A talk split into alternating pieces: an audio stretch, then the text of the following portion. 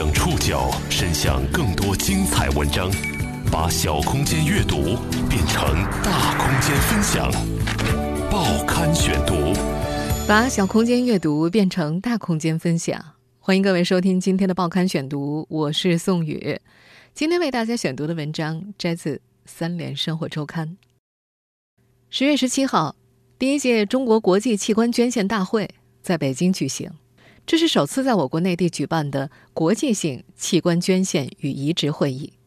今天的报刊选读呢，我们就和大家来聊一聊器官移植的话题。应采访对象的要求，今天在节目当中所出现的人血是化名。一颗器官从捐献到维护，从转运到移植，每一个环节都可能出现意外。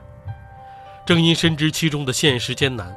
任雪一家极为珍视这颗来之不易的捐献肺源给女儿带来的重生希望。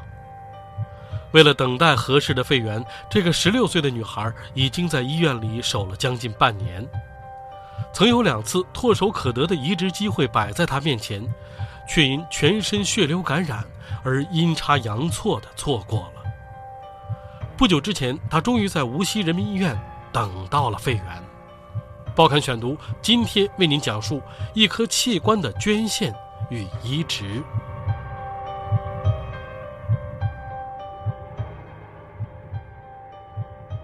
肺移植手术前夜，十六岁的任雪向班主任老师发出了一条短信：“马上就要被推进手术室了，住院半年，准备了半年，说好了不怕的。”但从被通知到现在，牙齿一直在打颤，很没出息吧？字里行间的脆弱又倔强的语气，是属于少女的敏感和纤细。这个夜晚对于任雪来说，无疑是刻骨铭心的。为了这一刻，她足足熬过了漫长的四年。二零一二年，她被确诊为特发性肺动脉高压，这种疾病无法被治愈。平均存活率只有三点七八年，被称为心血管疾病中的癌症。今年春节，任雪的病情急转直下，眼睁睁看着女儿的状态一直在走下坡路，任雪父亲的内心有如翻江倒海。尽管他仍在妻女面前勉力维持着冷静自持，但在生死抉择之间，再冷静自持的人也难免抱着赌一把的心态。如果不做移植的话，孩子的最终结果都看得见。如果做移植，还可以搏一搏。反复权衡之后，这位中年父亲态度坚决，除了肺移植，没有第二条路可以走了。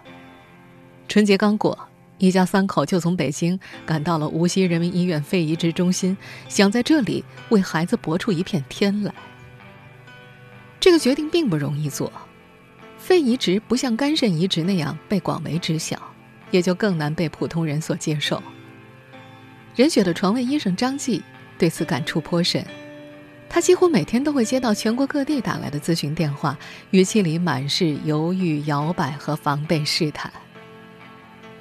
张继记得有位从山东过来的病人，他的主治医生是当地医院呼吸科的主任，告诫那位病人千万不要去换肺，太吓人了，不知道从哪儿来的动物肺。这种说法让张继哭笑不得。就连呼吸内科的同行都抱有这样的偏见和误解。实际上，这位病人的病情已经很严重了，迟迟不敢换，一拖再拖，最终没等到肺源就去世了。或许，是这个社会给人的教训太多了，人们对不熟悉的事物心存疑虑，已属本能。更何况，肺移植的难度确实大，肺。是和外界相通的开放性器官，它无时无刻不面临着感染的风险，而肺移植就是在抗排异和抗感染之间踩着钢丝。因此，肺移植在我国一直进展艰难，甚至曾经停滞了多年。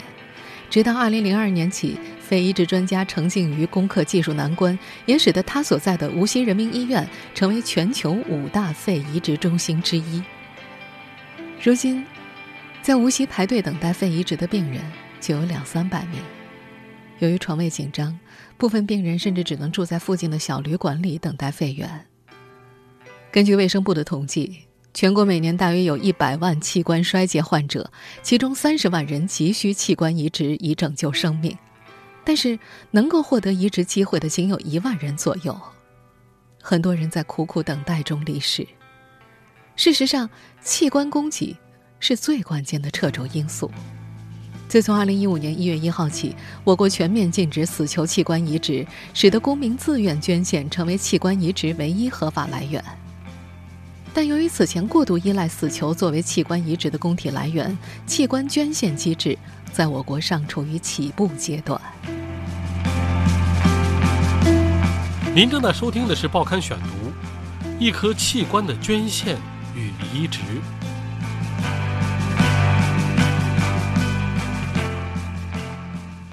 肺源是十六岁的任雪唯一能够指望的救命稻草。为了等待合适的肺源，他已经在医院里守了将近半年。他是病友中年龄最小的，等待最久的一个。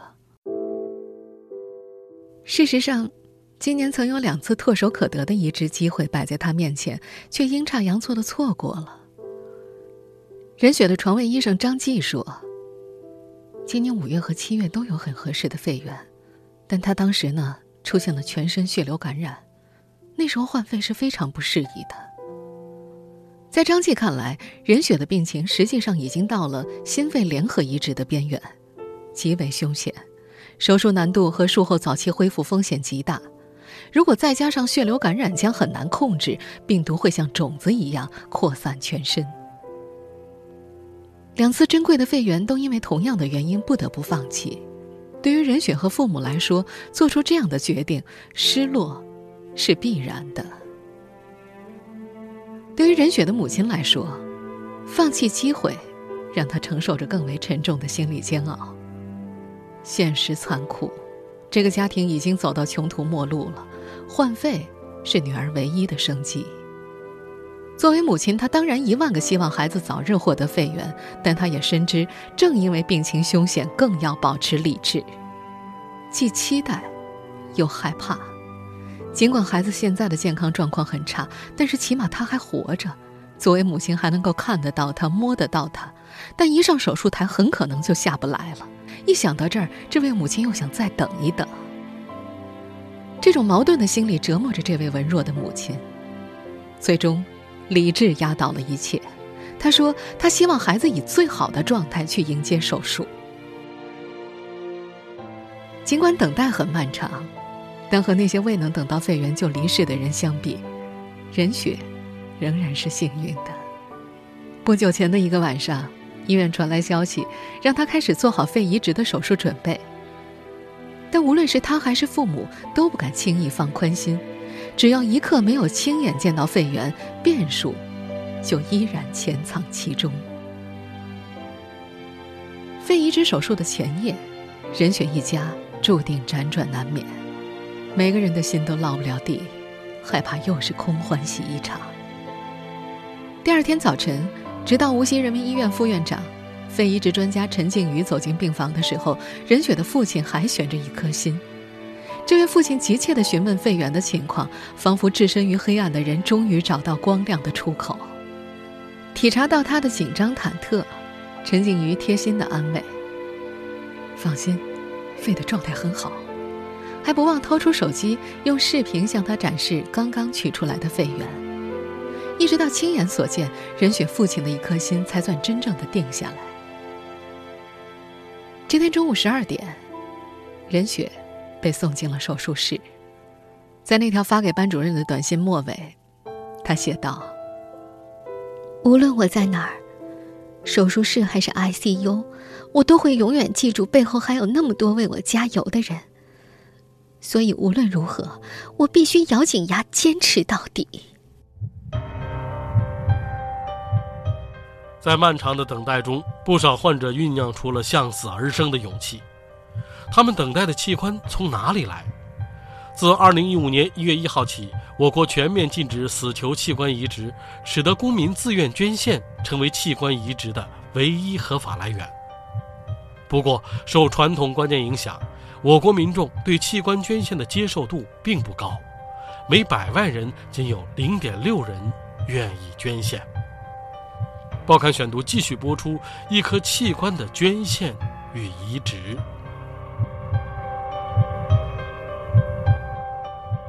就在任雪被推进手术室的这一刻，一颗新鲜的肺源正搭乘飞机从南宁机场滑翔起飞。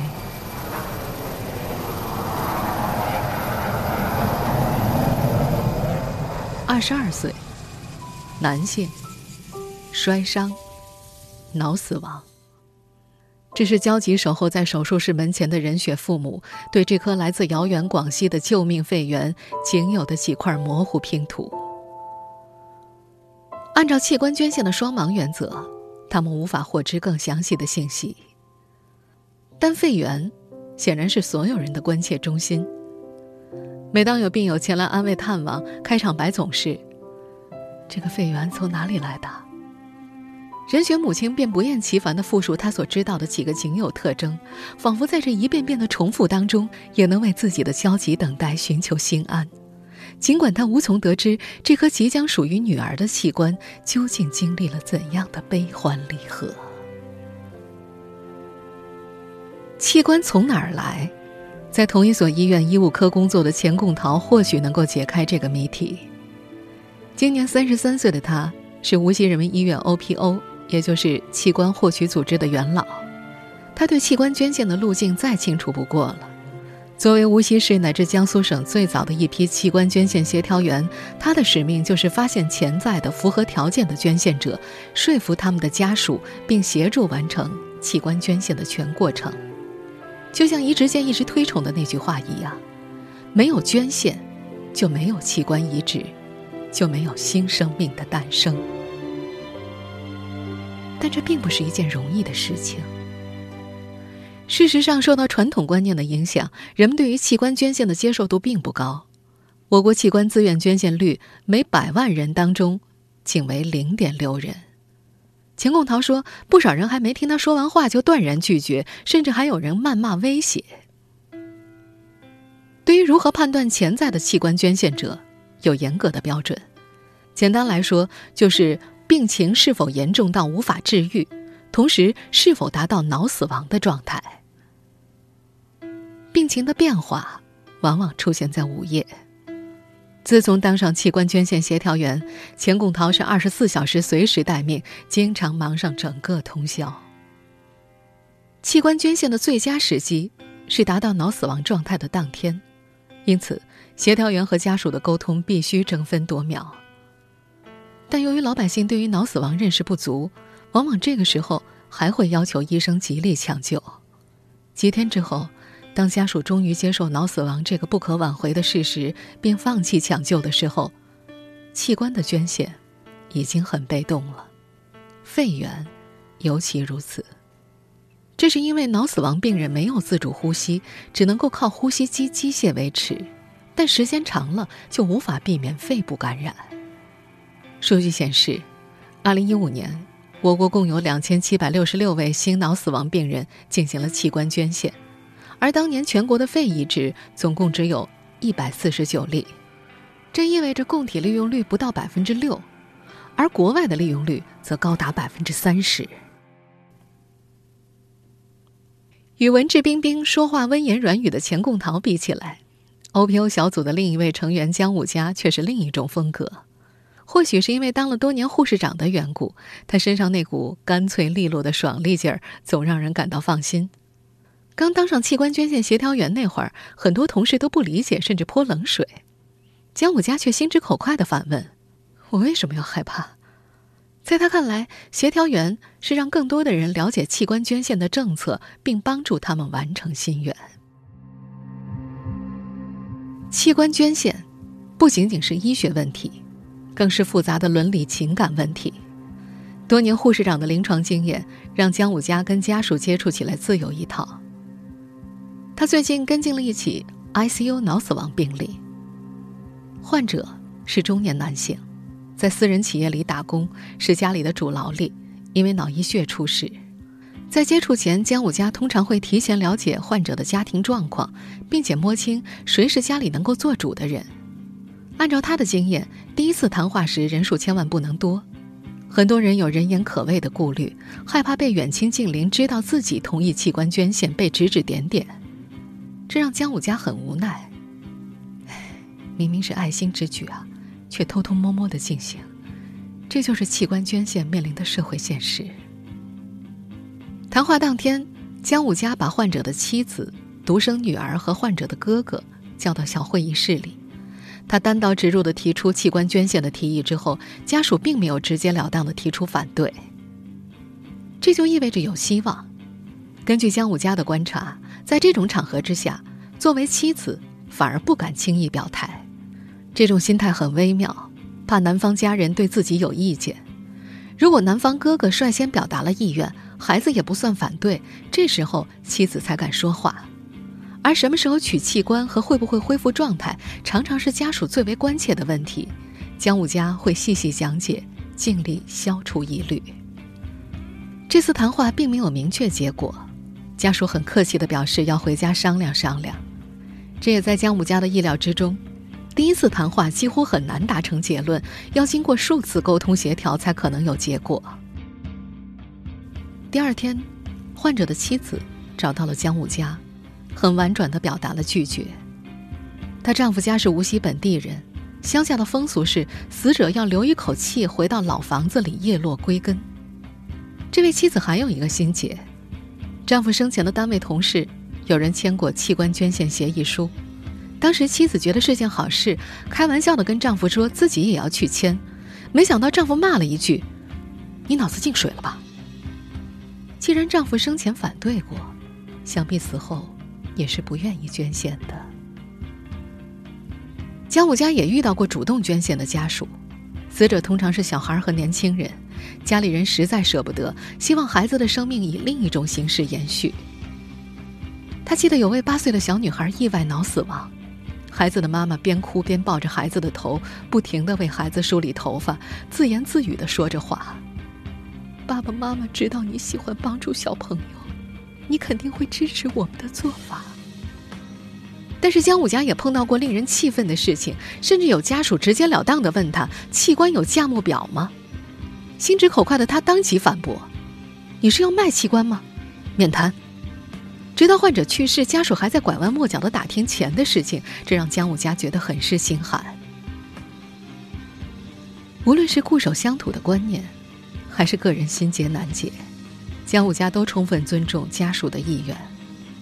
器官捐献遵循无偿自愿这根红线，原则上是三代直系亲属签字同意，但在实际操作中，有任何一个人坚决反对，无论这个人是远房亲戚还是朋友，姜武家他们都不操作。与此同时，姜武家还会主动提及，国家对于自愿捐献器官的家庭有少量的救助金，虽然不多。但对于那些家境贫寒到交不起医药费的人家来说，也算是雪中送炭了。一颗器官从捐献到维护，从转运到移植，每一个环节都可能出现意外状况。即便供体家属已经签字同意捐献，也可能随时因种种原因取消捐献。报刊选读继续播出：一颗器官的捐献与移植。正因为明白捐献器官的来之不易，任雪的妈妈极为珍视这颗陌生肺源给女儿带来的重生希望。她紧张地守在手术室门前，担心正在转运中的肺会不会超过黄金六小时。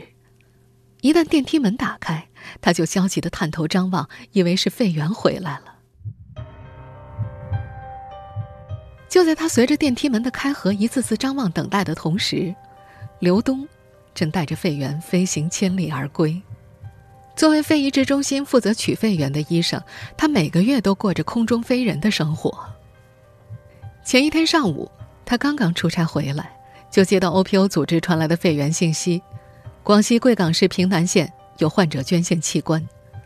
为了尽早赶过去维护器官，避免肺源损伤，刘东当天中午就出发了。无锡并没有直飞广西南宁的航班。他只得先从无锡坐半小时高铁赶到上海，再从上海坐飞机飞往南宁。当天的航班晚点了，原本三个小时的行程，一直到下午十七点才降落在南宁机场。一出机场，他就赶紧打车直奔路途偏远的平南县。见到供体时，已经是当天晚上二十点三十分。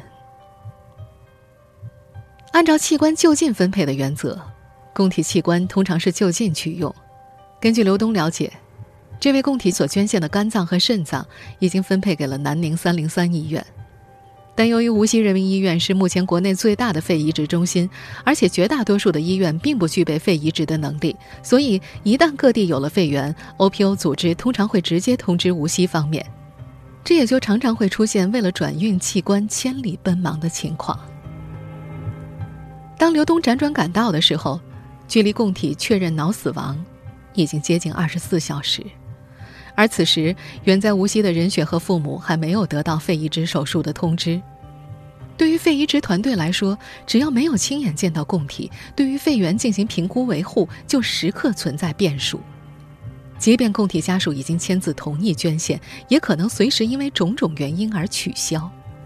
最常见的情况就是肺源未能得到很好的维护，导致肺水肿、氧合下降。如果经过当地医院整晚配合治疗之后，肺功能能够得到改善，那么肺源就还能用；否则就只能取消，一切心血将付诸东流。这是刘东心急火燎赶到当地的原因。幸运的是，这次的供体肺源质量不错，他很顺畅地对肺源做起了维护。消息反馈到坐镇后方的陈俊瑜那儿，他才拍板通知任雪和他的父母做好第二天肺移植的准备。当天晚上，当任雪一家为这颗来之不易的肺源辗转难眠之时，千里之外的广西平南县盯着器官维护的刘东也没法好好休息。一整晚，他和当地医院都在忙着给供体吸痰、补充蛋白、泌尿等等。直到第二天早上，在提取器官前的最后一次评估当中，肺源的各项指标已经逐渐提升，他才放下心来。上午九点。是各家赶来的医生们所约定的提取器官时间。在庄重的集体默哀仪式之后，在红十字会和 OPO 协调员的监督之下，各家医生同时站上手术台，开始动刀提取器官。提取肺源的过程中，刘东还在对肺源的状态进行评估。取下的肺源洁白如玉，是一颗难得的年轻肺源。他不忘拍下视频，传给坐镇后方的陈静瑜。在随后的查房中，陈静瑜紧接着就把这则视频播放给了任雪和他的父母看，以便让他们安心。为了降低肺移植手术的风险，医生们当然希望肺源质量更好。器官维护的意义就在这里。取下肺源后，医生们的转运时间战才刚刚打响。在这场战役中，突发状况。无处不在。报刊选读继续播出一颗器官的捐献与移植。肺源从供体身上取下，到植入受体内血流灌注为止，有一段时间的冷缺血时间。如果超过了冷缺血时间，肺源的质量将变差，甚至无法使用。一般来说，肺源冷缺血时间为十二小时。刨除移植手术本身所需要的五个多小时，事实上，留给路上转运的时间只有六个小时左右。受制于我国国情和病人经费所限，绝大多数器官异地转运只能够通过民航来运输。但是，民航运输往往要受制于很多不可测的因素：航班延误、高速公路堵车。雾霾天气乃至各种运输工具之间的衔接，都足以让刘东和所有负责器官转运的医生们头疼。多年的经验让刘东和同事们形成默契，等到他顺利登机，飞机滑行起飞前，远在后方的同事们才会将患者接进手术室。但刘东也遇到过更加惊险的事儿：航班倒是正常起飞了，却因为大雾落不了地，还没办法打开手机通知后方。那次航班通知只能备降到济南，刘东一听就急了。无锡和济南可隔着大老远呢，他跟机组人员商量能不能备降到离无锡近一点的南京或者上海机场，但协商无果，仍然降在了济南。他只能紧急和航空公司济南机场求情，争取让备降飞机早点起飞。幸亏济南机场特事特办，刘东所在的飞机很快又飞到了无锡。那时的天气状况稍好一些，但仍然不理想。飞行员尝试了两次才成功降落，最终那颗肺源有惊无险地送到了手术室。一颗器官从捐献到维护，从转运到移植，每一个环节都可能出现诸如此类的意外状况。明晰其中的现实艰难，道阻且长，才越发能体会出器官捐献和移植事业的可敬和可爱。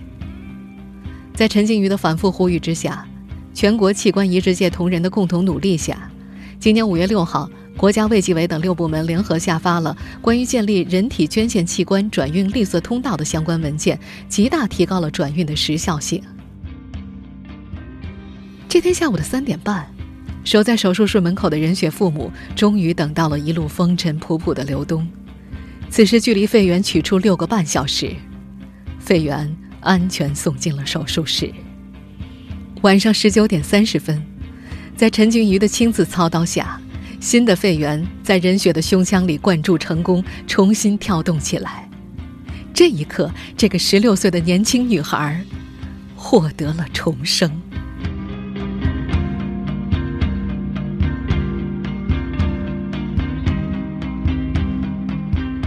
听众朋友，以上您收听的是《报刊选读》，一颗器官的捐献与移植。我是宋宇，感谢各位的收听。今天节目内容摘自《三联生活周刊》。收听节目复播，您可以关注《报刊选读》的公众微信号，我们的微信号码是《报刊选读》拼音全拼，或者登录在南京 APP、喜马拉雅 FM、网易云音乐。我们下次节目时间再见。